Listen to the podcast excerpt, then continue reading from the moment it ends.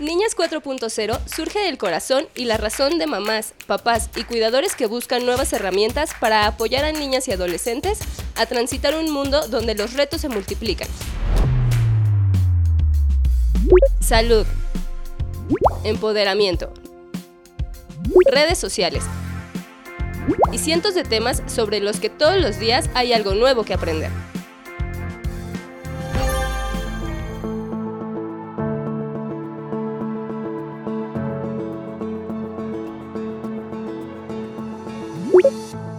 Hola, buenos días o, buenas tardes, dependiendo del momento que nos escuchen. Me da mucho gusto estar aquí en esta tercera emisión de esta temporada de Niñas 4.0, esta plataforma que tenemos para discutir estos temas alrededor de la crianza, el acompañamiento de las niñas, niñas y adolescentes, con un foco especial en, el, en temas de equidad eh, de género, de igualdad y de oportunidades para niñas, pero en esta confluencia que tenemos para toda esta estos jóvenes y niños que necesitan nuevas visiones y nuevas formas de enfrentarse a nuevos problemas que van surgiendo y a los viejos problemas que traemos arrastrando, pero también a muchas nuevas oportunidades. Hoy estoy muy, muy contenta de tener con, conmigo a Delia Angélica Ortiz. Eh, yo le digo Angie Ortiz de, de, cariño, porque tenemos muchísimos, muchísimos años de conocernos y de haber convivido en muchas trincheras, desde el periodismo, la consultoría, eh, la amistad propia, pero eh, pues hoy, hoy, hoy la tengo aquí en su calidad de periodista especializada en temas de diversidad e inclusión y eso me da mucho gusto porque a lo largo de los últimos años se ha especializado y se ha metido muchísimo a ver cuáles son las mejores eh, estrategias estrategias, cuáles son las mejores tácticas, cuáles son las mejores eh, acciones para poder llevar a cabo una crianza que eh, facilite a los niños pues desenvolverse, desenrollarse, dijera mi abuelita, en, en, todo este proceso de crecimiento y de enfrentarse al mundo tal cual. Angie, bienvenida y muchas gracias por estar con nosotros en esta conversación. Hola, pues muchas gracias por la invitación a Niñas 4.0. Muy contenta Gracias, Tatiana, por esta iniciativa y por esa hermosísima presentación. Gracias, Angie. Eh, bueno, aquí estamos. Eh, el tema sobre el cual discutimos que íbamos a platicar el, día de hoy era neurocrianza, que es eh, pues una nueva visión sobre cómo enfrentar estos retos de la crianza de los, de los hijos y de, lo, de los hijos y de los no hijos, porque ya sabemos que no solo las mamás y los papás eh, criamos niños, ¿no? También los cuidadores, las abuelas, los abuelos, los, las nanas, eh, las tías, los primos, la vecina y bueno, todo el mundo. Entonces, eh, si nos pudieras contar qué, qué es neurocrianza y qué podemos entender por esta nueva visión. Oye, pues la neurocrianza es un concepto, es una propuesta que se ha estado acuñando en los últimos años, en esta época. O sea, se está acuñando ahorita como, eh, pues como resultado de lo que estamos cosechando de las neurociencias. Hace 20 años, yo me acuerdo que como periodista de divulgación científica, eh, publicaba artículos sobre lo que descubrían los neurocientíficos, sobre cómo funcionaba el cerebro. Hace 20, 30 años empezó a estudiar desde la medicina el cerebro, pues sí, para entender cómo eh, curar tumores, cómo evitar infartos cerebrales. Esa era, ese era el objetivo principal de entender el cerebro. Eh, pero pasadas todas estas décadas, lo que hemos estado viendo en estos años es que es, todos los resultados son herramientas fundamentales para mejorar no solo la salud cerebral, sino que van de la mano, la salud mental. Em, y bueno, en términos de crianza, pues he encontrado que muchas, muchas, muchas, muchos de los hallazgos, muchos de los eh, descubrimientos funcionan para tener herramientas para la crianza desde, pues, desde que tienes al bebé en la panza, ¿no? Eh, que, eso es algo que cuando las mamás o las, los papás, las familias están embarazadas, ponen mucho foco, ¿no? En, ya, ya en este mes, en esta semana, ya se desarrolló el cerebro, ya se desarrolló, ya se formó el corazoncito, ya se, bueno, y, y, y, pero como que una vez que nace el bebé, como que se nos olvida. Por ahí te dicen, tiene que gatear porque es como se conectan los dos hemisferios cerebrales pero se nos olvida que es un cerebro en desarrollo que alcanza la plenitud o digamos, no me gusta mucho usar estas metáforas biológicas, biologicistas o, o digamos como de hortaliza, de ya maduró el cerebro a los 21 años, pero todo ese tiempo tarda, digamos, el cerebro en hacer como las suficientes conexiones neuronales y en fortalecer distintas áreas cerebrales, ¿no?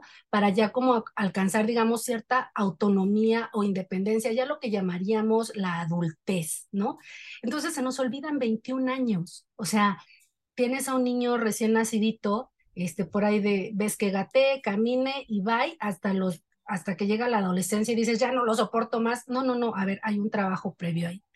Eh, así es como, como en estos momentos o en esta época que nos tocó vivir y mucho también por la pandemia, eh, desde distintas áreas se empieza a hablar de neurocrianza, o sea, eh, sustituir estas, em, pues estos estilos de crianza que la verdad no, no funcionan, que están súper equivocados del chanclazo, que son muy culturales y voltear a ver mucho más estas herramientas eh, que, bueno, tienen un sustento científico, que ya está comprobado, ¿no? De que, bueno, pues el chanclazo, la violencia le hace mucho daño a las personas en formación. Esos son los niños y las niñas, son personas en formación. Le hacen mucho daño y mejor voltear a ver a estas herramientas que nos permiten que el cerebro eh, vaya eh, creciendo, desarrollándose de manera saludable. Y vuelvo a este tema y con esto cierro, de salud mental y cerebral. Está, eh, todo lo que me, lo que me dices me, me, hace como mucho sentido porque tú sabes, cuando, cuando uno tiene hijos y van creciendo, pues también te van, te van surgiendo herramientas y ya sabes, te ofrecen el Brain Gym y el eh, Gym y el Trepsi y, así puedes irle inventando como miles de cosas este, que, van haciendo para que tu hijo se vuelva súper inteligente y entonces puede entrar a, Harvard o al MIT o, a no sé qué escuela súper renombrada e, en Estados Unidos o en Europa.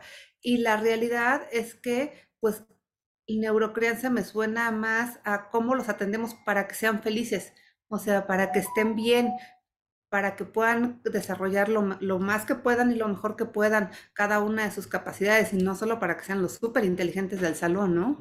Suena a felicidad, pero también después hacemos un, podcast sobre felicidad.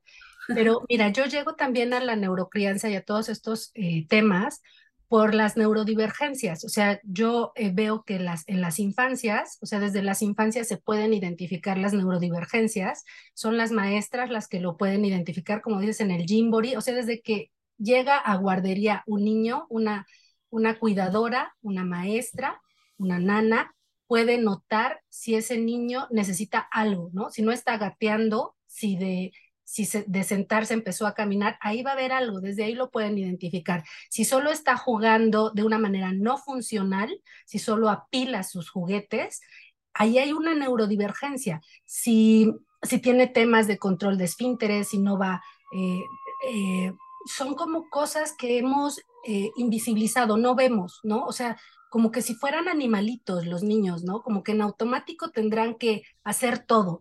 Y no, o sea, los seres humanos somos eh, de los animales que más ayuda necesitamos en esos primeros años. Entonces, bueno, te cuento esto de que me empecé a asomar estos temas por las neurodivergencias, porque yo decía, wow, o sea, ¿cómo una maestra se puede dar cuenta si ese niño, porque apila las juguetes, puede estar dentro del espectro autista? O si ese niño, porque no gateó, eh, puede tener una, eh, otra neurodivergencia. no tiene tanto que ver con, o sea, con la inteligencia en sí, porque puede haber personas, por ejemplo, con estos trastornos que son sumamente, eh, digamos, destacados eh, en términos de inteligencia para eh, la norma, ¿no? Y muchas de esas mamás, si tú las escuchas, te dicen, a mí no me importa que sea el más inteligente, no me importa que sea el primero de la clase, quiero que sea feliz, ¿Por qué? Porque las personas que tienen más angustia, más ansiedad, por ejemplo, las personas del que están dentro de los trastornos del, espectro autista, pueden ser muy digo, hay, hay, es, por eso es un espectro, ¿no? Es muy amplio, ¿no? Hay quienes pueden incluso tener discapacidad intelectual, pero hay quienes pueden destacar mucho en la parte de, de, inteligencia como, como la conoce la sociedad. Y esas mamás te dicen, yo quiero que, que, sea feliz, o sea, que que no tenga tanta ansiedad, tanta angustia, ¿no? Eh, por, por, por su entorno. Entonces, Tú tienes toda la razón. Eh, sí, cuando son muy pequeñitos se ha generado una mercadotecnia, un marketing de las infancias donde te quieren vender todo, que haga, que escuche música, Baby Mozart, que haga ballet, Baby Ballet, con mucho cariño y mucho respeto para todas estas marcas, lo digo, pero la verdad es que eh, Mm, creo que nos deberíamos de, empezar a asomar mucho más a lo que los niños realmente necesitan y no a lo que los padres quisieran de sus hijos.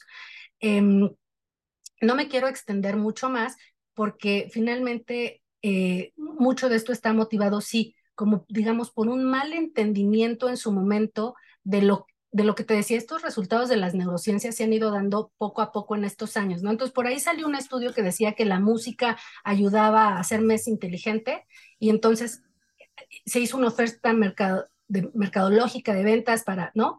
Eh, se dijo que el deporte era, y entonces se hizo otra oferta, pero a lo que quiero llegar es, eh, ahorita que ya tenemos, digamos, todos los componentes y ya sabemos qué áreas de tu cerebro se activan al hacer deporte, qué áreas de tu cerebro se activan al, al hablar un segundo idioma, qué áreas de tu cerebro se activan al escuchar música y qué tipo de música. Bueno, ahora sí ya estamos en la posibilidad de, decir, bueno, eh, vamos a usar estas herramientas para este niño en particular, para esta familia en particular. Y, una pregunta, ¿y cómo, cómo vamos, eh, cómo las mamás, los papás y los cuidadores pueden darse cuenta de estas, eh, de estas diferencias y eh, a qué parte del desarrollo del cerebro, desarrollo neuronal de los niños van atendiendo? Porque como tú dices, la verdad es que nunca crecimos y las que somos mamás, pues tuvimos hijos, leímos, y entonces de pronto leímos unas cosas y nos fuimos medio entendiendo qué cosas, qué cosas van pasando. Pero ¿cómo pueden darse cuenta de estas, de estas, de estos temas de desarrollo neuronal, de desarrollo del cerebro eh, y que puedan irse atendiendo para que trabajen de mejor manera y para que los niños eh, neurodivergentes o neurotípicos, creo que esa es la forma correcta de decir, este, puedan ir pues desarrollando lo, que más puedan, ¿no? Y, eh, perdón, voy a decir una tontería porque no, sé el tema. Un, un, niño neurotípico, ¿qué tan neurotípico es? O sea, porque de pronto me parece que, que, pues debe de haber como miles de escalas de neurotípicos en este mundo y entonces ya no existe el neurotípico neurotípico, ¿no? Perdón, este, ¿cómo se pueden ir dando cuenta e, en todo, este, en todo este proceso? A ver, vamos a empezar por la parte final. ¿Qué tan neurotípicos somos? Pues mira, yo a mis, eh, este podcast lo estamos grabando cuando a unos días de que cumplí 47 años. Eh, y yo toda mi vida pensé que yo era neurotípica. A partir de que he estado estudiando las neurodivergencias, cada vez me queda más claro y es irresponsable que lo diga aquí porque tengo que ir con un especialista certificado. Ojo, es muy importante eso, ¿no? Tenemos que ir siempre acompañados de un, especialista certificado. Pero yo tengo muchos rasgos de TDAH, de eh, déficit de atención por hiperactividad, pero muchísimos que igual y de niña, mi mamá, bueno, hace 40 años, pues las neurociencias estaban en pañales, hace 40 años no había manera, ¿no? Pero tengo muchísimos rasgos y fui sobreviviendo porque me fui adaptando, ¿no? Luego dicen, ah, es que los niños este, que tienen tal trastorno son muy inteligentes. Bueno, yo, y a mí toda la vida me tildaron de inteligente, o sea, yo sufría horrores tratando de acomodarme, ¿no? Para que no se dieran cuenta que se me, o cómo, cómo resolvía, resolvía en cada día en la escuela, en cada momento, para que no se me notara, ¿no? Y luego fue ocurriendo con los trabajos, hasta que luego ya impacta tu vida emocional, tus relaciones sociales, ¿no? Entonces, bueno, a tu pregunta de cómo nos damos cuenta, bueno, pues ahorita ya tenemos muchas más herramientas. Eh, yo creo que una cosa muy importante es que los cuidadores tengan salud mental, o sea, que los cuidadores se preocupen por, por tener ellos esta, esta sanidad mental y esta sanidad en todas sus áreas de su vida, ¿no? Eso es lo primero. eh, y sí, lo siguiente es, yo la verdad es que creo que todos somos neurodivergentes, o sea, todos somos diferentes, no hay como una normalidad eh, tal cual, o sea, sí hay como, como ciertas, eh, digamos, convenciones, convenciones sociales, ¿no? De lo que debe de ser, ¿no? Y ahí tratamos de adaptarnos todos, pero yo de verdad soy una convencida de que todos somos diferentes. Ahora, ¿cómo identificamos en un pequeñín esto, una, una neurodivergencia que yo puedo, yo me gusta más hablar de funcionalidad y disfuncionalidad, que es un término que los españoles acuñaron hace algunos años y me encantó. O sea, por ejemplo, yo pues soy neurodivergente, pero era súper funcional. Desde muy chiquita aprendí a ser funcional, o sea, a funcionar en la sociedad. Y eso es como lo que habría que identificar, qué niños, niñas eh, a pesar de la diferencia o de la neurodivergencia, les está costando trabajo funcionar en la sociedad. Y la verdad es que, bueno, yo aquí ya di algunos tips, ¿no? El tema del control de esfínteres, el tema, eh, que, para el tema del control de esfínteres, de verdad, los invito a que hagamos otro podcast. El tema de cómo es su juego, si es un juego, eh, si, es muy repetitivo, que apilan los juguetes, ¿no? O si, e, es, digo, algunas mamás se dan cuenta, ¿eh? porque convives con el niño, ¿no? Esto, eh, había una mamá que me contaba, bueno, yo, mi niño tenía 10 meses y yo dije, algo no está bien porque me golpeaba, o sea, los niños te pueden golpear porque están aprendiendo a, regular sus emociones, ¿no? Pero este niño, eh, su hijo la golpeaba muy fuerte y él mismo se golpeaba, ¿no? Contra la pared, se golpeaba muy fuerte y siempre muy repetitivo. Ahí fue la pediatra quien eh, le dijo, bueno, usted ha escuchado hablar de, de, autismo eh, desde los 10 meses, ¿no? Cuando hay conductas que de veras te parece que no, no, que son, que no, que te brincan mucho, ¿no? O sea, hay algo que te brinca, pues lo mejor es sí acudir con el especialista. Los pediatras ya deben de estar eh, mucho más entrenados. Las, yo por eso insisto mucho en que en la educación tenemos que meterle muchísimo las maestras, los maestros, los docentes, el personal que esté en la escuela de estar súper capacitado con estos temas. Y bueno, pues sí, ya ellos canalizan, ¿no? Hacia, ya puede ser a un especialista en fisioterapia o especialistas en terapias específicas, ¿no? Esto, y em, yo, yo yo solo quiero cerrar esta parte que, porque me llamó mucho la atención que decías, pues los que hemos sido padres y madres, sobre todo estas últimas generaciones, leemos, ¿no? Y me, me llamó mucho la atención tu comentario de, leemos. O sea, yo, querida Tatiana y querido auditorio, comparto esta vivencia personal. Yo, cuando nacieron mis hijos eh, gemelos, había leído mucho de, de la importancia de la lactancia materna, había ido al curso que por supuesto este, nos ofrecen, ¿no? Para, para, para recibir un, a, un, a un bebé en casa, que la verdad de esos cursos yo no aprendí nada, de todos los libros que leí no aprendía yo nada, o sea, yo los sentía súper vacíos. Eh, y yo no pude dar lactancia materna inmediatamente, me tardé más o menos un mes, perdí la leche y leyendo eh, me acuerdo con mi hermana, que aquí le hago un reconocimiento público, los dos leímos cómo yo podía relactar y logré relactar y darles lactancia materna a mis hijos extendida hasta los casi dos años. Y hago el comentario porque eh, a mí me parecía como muy, em, muy emblemático de lo que nos ha pasado en estas sociedades. O sea, como, eh, pues sí, son bebés queridos, son bebés deseados, muchas mamás retrasamos la maternidad y estoy hablando solo desde un segmento, ¿no? De, la sociedad. Em, y al final no tenemos las herramientas ni siquiera para dar la teta. O sea, eso me parecía como, wow, increíble, ¿no? Em, pero cierro mi comentario con eso. Sé, sé que da para mucho más porque tendríamos que hablar como de la diversidad en la sociedad, ¿no? Pero cierro con eso esta primera, este, este, este segmento de la charla.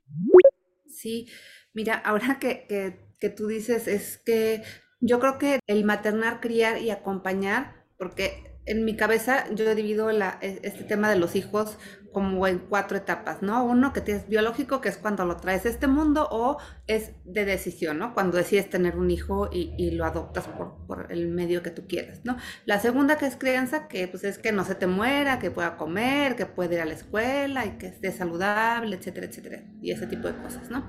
Y la última que pasa cuando, conforme van creciendo más el acompañamiento, cómo los acompañas para que se integren a este mundo adulto que ya, que ya va existiendo.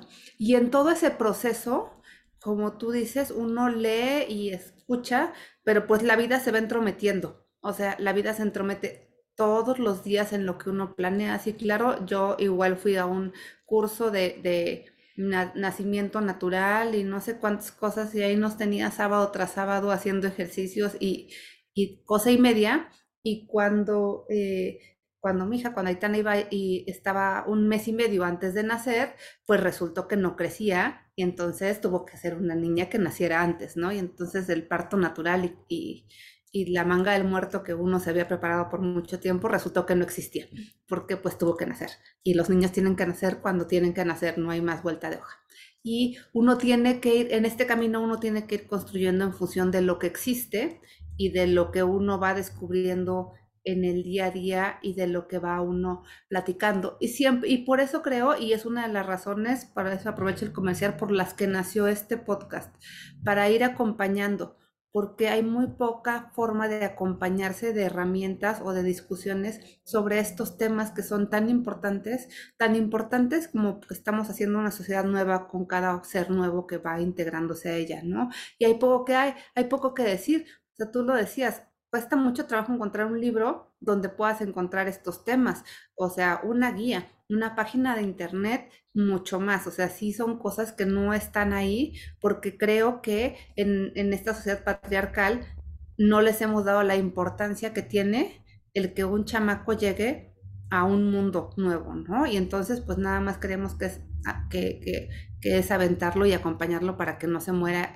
durante este proceso y ya que la sociedad haga como pueda con ellos. Entonces, todo eso me parece, me parece muy interesante y me lleva a la siguiente parte, ¿no? La posibilidad de que los personales que están a cargo de nuestros hijos estén capacitados de estos temas. en las guarderías pues obviamente es una primera, es un primer acercamiento porque hay temas muy evidentes que van pasando. Pero conforme crecen, siento que se va diluyendo esta capacitación para enfrentarse a, estas, a estos temas de neurodivergencia y eh, poder identificar eh, si es funcional o no. O sea, si puede ser funcional, ya no solo para poder comer o, o, cuidarse por sí mismo, sino para poder integrarse de esta forma social. Y ¿Cómo has visto que en las etapas más grandes, o sea, llámese primaria o primaria alta, este, ya, ya van ah, adaptándose o conociendo estas herramientas para poder identificar que los niños necesitan una atención y, eh, y cuáles son los caminos que ves que están adoptando. Porque yo recuerdo cuando yo era adolescente, se puso de moda el TDA. Entonces a los niños les daban Ritalin todo el tiempo. O sea, la primera de cambios les daban Ritalin. Yo siempre digo, bendito sea que yo era más grande y entonces, como nunca ponía atención a nada, este, no, no me pudieron diagnosticar, ¿no? Nada más no les importó un comino porque todo aprendía rápido, aunque no pusiera atención, pero si no, me da terror de que me hubieran podido dar medicamentos nada más por darlos, ¿no? Pero ha sido como una solución rápida atender estos temas de neurodivergencia, pues le damos un medicamento o los castigamos o los regañamos. ¿Cómo ves que está pasando en las etapas más grandes dentro de los, los que están con nuestros hijos y cómo se están enfrentando? Que no sea solamente medicamentos. Bueno, pues la verdad es que, hijo, le tocaste muchos temas, Tatis, o sea, desde la sociedad patriarcal, hasta el Ritalin. O sea que yo creo que es hablar de que eh, estamos inmersos en una estructura social que ha propiciado estos, em, digamos, estas fallas en el sistema, ¿no? Em, mm, hablabas bueno, ¿cómo identificarlo? Si hablemos de la educación, aunque la educación es muy complicado mover el sistema educativo que ahora tenemos porque es parte de estas mismas inercias de una estructura patriarcal que es muy difícil romper y es muy difícil modificar. Entonces, eh, yo lo que he optado por hacer, porque yo todavía estoy criando, eh, voy en los 10 años, es eh, lo que puedo resolver yo en mi casa y en mi entorno, porque la verdad es que no voy a poder romper estructuras eh, tan añejas y tan, que, están tan corrompidas, ¿no? Entonces, ¿qué es lo que a hacer en casa? Bueno, em, bueno, pues lo, ¿cómo identificar? O sea, si, si, si somos mamás funcionales y somos papás funcionales, tengan por seguro que van a poder ayudar a sus hijos a que sean funcionales. Esto también puede ser a debate, ¿no? O sea, puede, habrá quienes me escuchen y digan, porque yo mismo me lo he cuestionado, o sea, y muchas mamás que, que escucho, eh, algunas de ellas que tienen a sus hijos eh, dentro del espectro autista, eh, yo misma que vivo con el síndrome de Down, de pronto digo, ¿qué tan funcional quiero ser en esta sociedad? O sea, cuando escuchas a los jóvenes con autismo que, que, que te dicen, toda mi vida luché por encajar o me dieron el medicamento para encajar y realmente nadie me preguntó si realmente quería ser funcional o quería funcionar en esta sociedad, ¿no? Eh, yo misma me lo he preguntado, bueno, me quiero ir a, la granja o a la villa, digo, tomando como estas películas que ya eh, se han hecho, ¿no? De, que, te apartas y te vas eh, de esta sociedad para funcionar como tú quieres en tu, propio, en tu propia sociedad. Bueno, lo puedo hacer, lo quiero hacer, eh, o, quiero realmente funcionar en esta sociedad. Eso creo que es muy importante, ¿no? Si tú dices, no, sí, yo quiero funcionar en esta sociedad, sociedad y quiero funcionar de manera saludable. Ok, entonces, eso es lo primero. Si tú como mamá, papá, cuidador funcionas de manera saludable, pues podrás ser un buen eh, modelo a seguir para tus hijos, ¿no? Y podrás identificar qué necesitan tus hijos. Lo mismo podrían preguntarse los maestros, ¿no? Eso es lo que pasa en las escuelas, ¿no? Que en las escuelas lo que sucede es que pues ya el maestro que atiende a 20 chiquillos, pues ya se te escapa de tu entorno familiar. Pero ¿dónde hay un buen educador? Donde ese maestro maestra se preguntó esto que estamos poniendo sobre la mesa. A ver, yo como personita, como persona, eh, soy funcionalmente saludable. Y entonces, a partir de eso, ese maestro, maestro, van a poder identificar y van a poder estar abiertos a estas herramientas.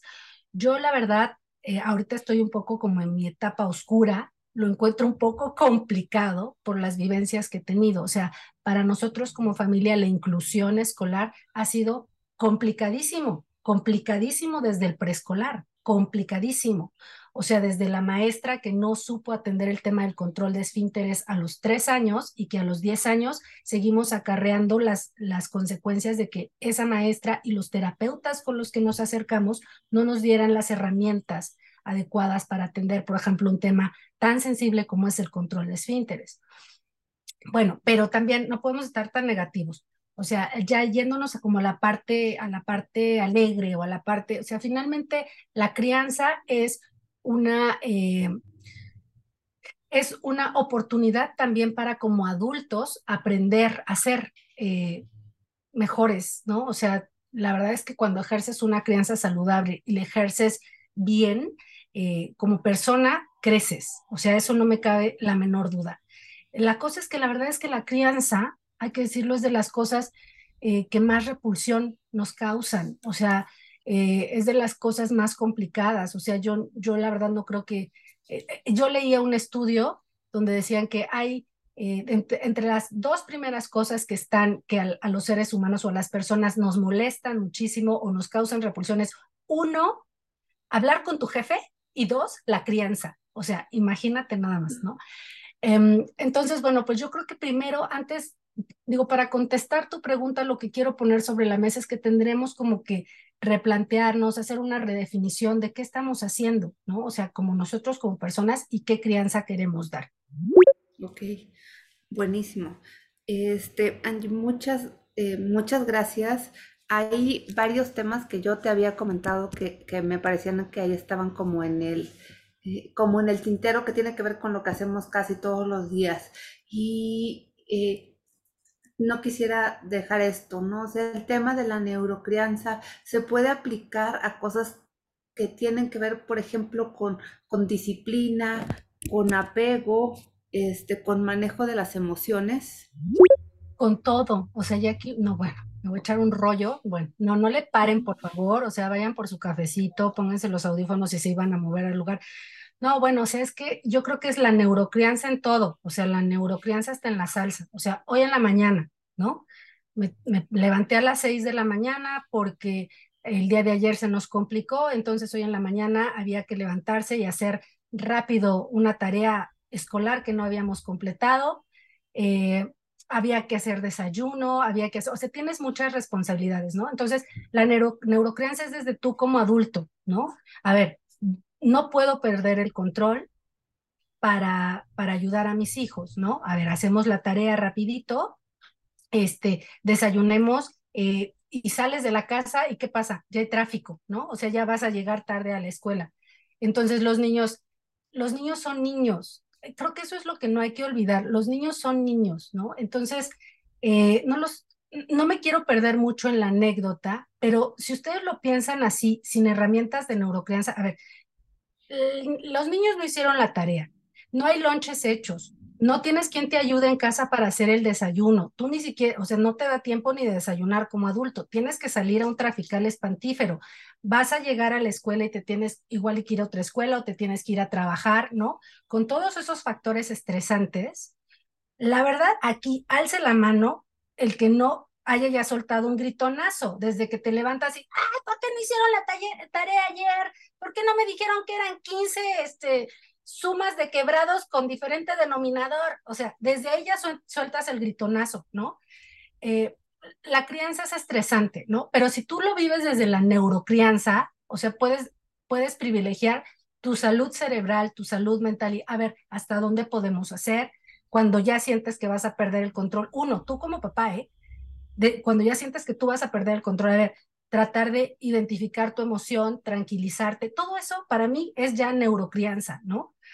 Ahora, vámonos a vamos, brinquemos a una situación de un niño, eh, que esto, esto creo que le sirve mucho a quienes nos estén escuchando, porque yo llegué aquí a la neurocrianza justo en la pandemia que yo escuchaba a las, a las coaches de crianza saludable y crianza con apego y crianza, eh, ¿cómo la llaman? Eh, con amor.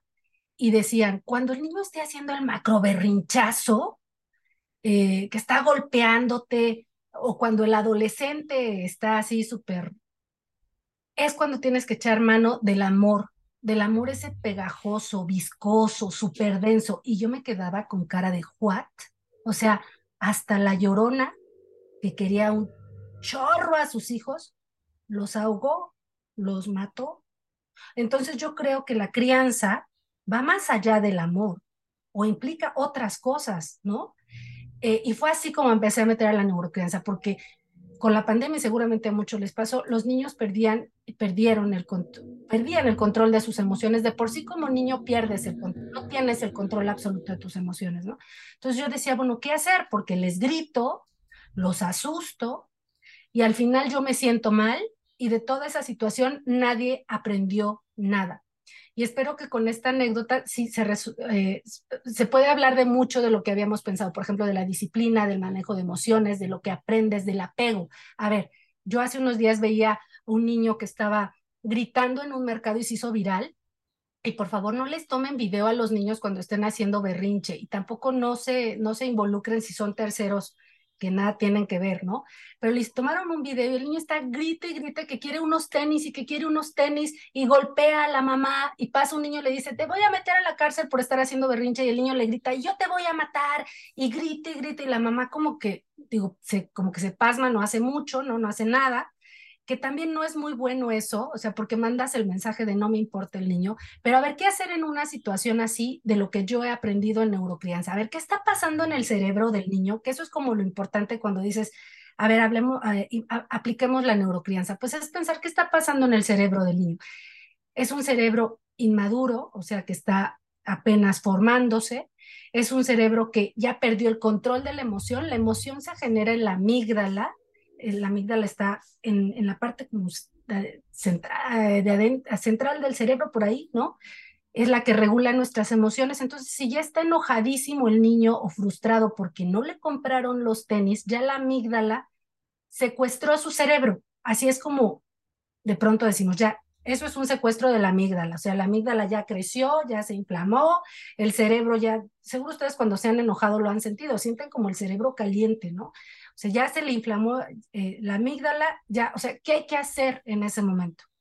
Yo tengo tres pasos para eso, desde la neurocrianza, desde el entendimiento de la neurobiología de la emoción, es uno, validar la emoción, validarle la emoción al niño. Oye, yo sé que estás enojado porque no te puedo comprar los tenis. Yo sé que estás enojado y se vale estar enojado. Uno, validemos la emoción.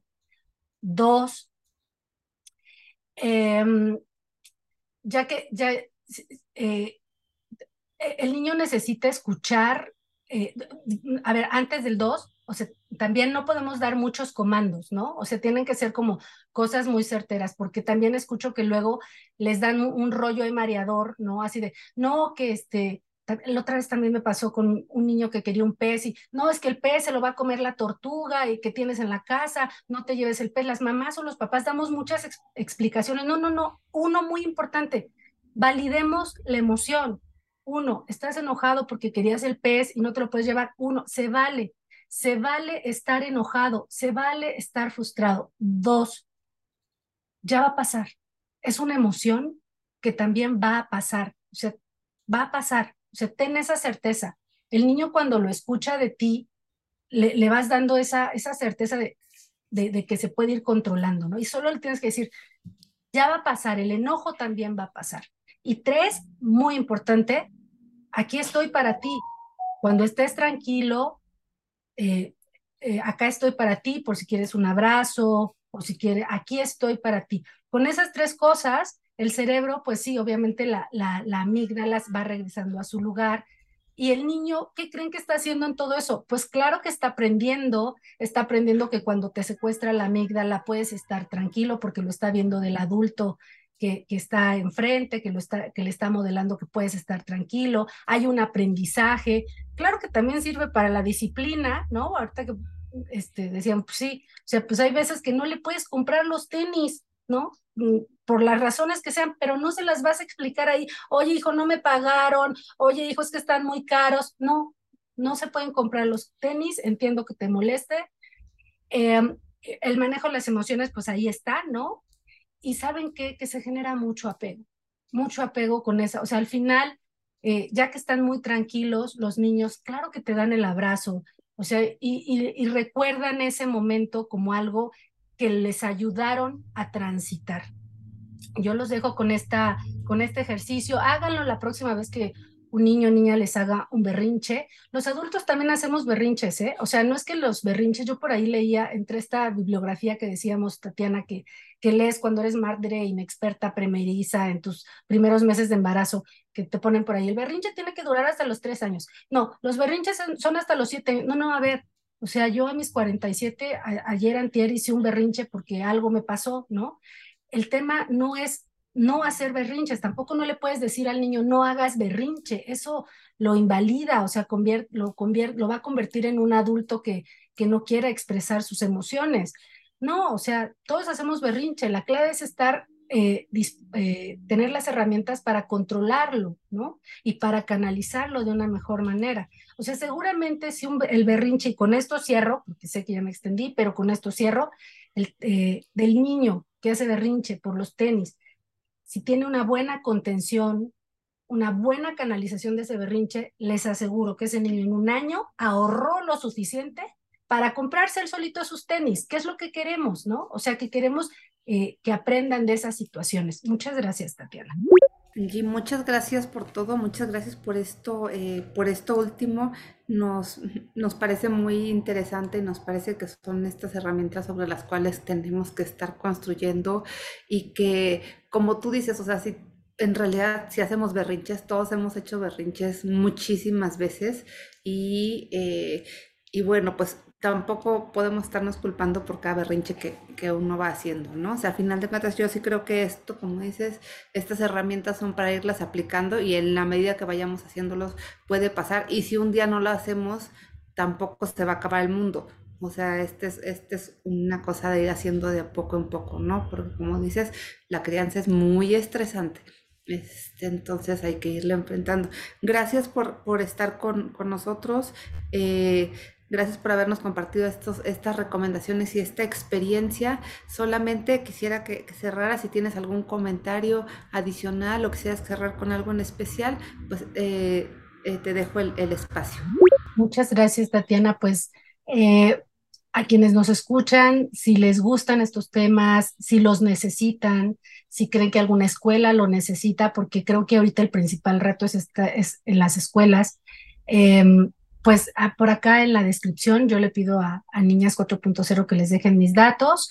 Eh, yo tengo eh, un par de libros publicados pensado, pensados justo en, este, en esto de cómo a través de la literatura eh, podemos dar herramientas de crianza y podemos dar herramientas a los niños, ¿no? De, de, contención emocional. También por acá en, en, los, en el perfil se los, se, los dejamos. También por ahí tenemos un libro publicado juntas, Tatiana, el de Mamás en Cuarentena, eh, que bueno, finalmente es, estos espacios yo los agradezco mucho porque como decías al principio, Tatiana, estos espacios siempre se habían pensado como desde el patriarcado, todo lo que se ve como femenino se ve como débil, ¿no? Y la crianza, los niños, las infancias, las condiciones diferentes, eh, la, la, las condiciones de discapacidad se ven como lo, lo femenino, lo débil, ¿no? Y por eso es que estos espacios también como que se han relegado, por ejemplo, de medios de comunicación tradicionales, donde se mandan a las secciones, los llaman de información ligera. Y la verdad es que no es nada ligera, o sea, no es información nada ligera, o sea, la crianza es bastante pesada, es bastante estresante y tenemos ya que empezar, y agradezco este espacio en Niñas 4.0, de verlo así o sea, son temas que merecen de mucha atención, son temas serios, son temas que, que, que echan mano de muchísimas, muchísimos avances científicos y gracias por la invitación y ojalá haya una segunda invitación. Sí, habrá muchas más, pero antes de que te vayas, ¿nos puedes recordar tus redes sociales? Sí, me pueden encontrar como Beliangélica Ortiz en, en estoy en Instagram, en TikTok, en Twitter. Eh, tengo un canal de YouTube también como Delia Angélica Ortiz. Eh, es muy fácil de, de llegar a mí.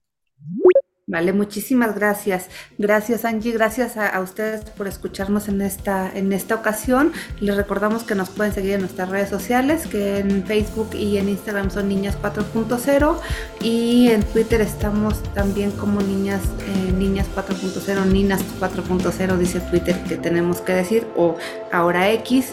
Eh, entonces ahí los, los, invitamos a seguirnos y eh, estar pendiente de los próximos episodios. Gracias. Niñas 4.0 surge del corazón y la razón de mamás, papás y cuidadores que buscan nuevas herramientas para apoyar a niñas y adolescentes a transitar un mundo donde los retos se multiplican. Salud. Empoderamiento. Redes sociales. Y cientos de temas sobre los que todos los días hay algo nuevo que aprender.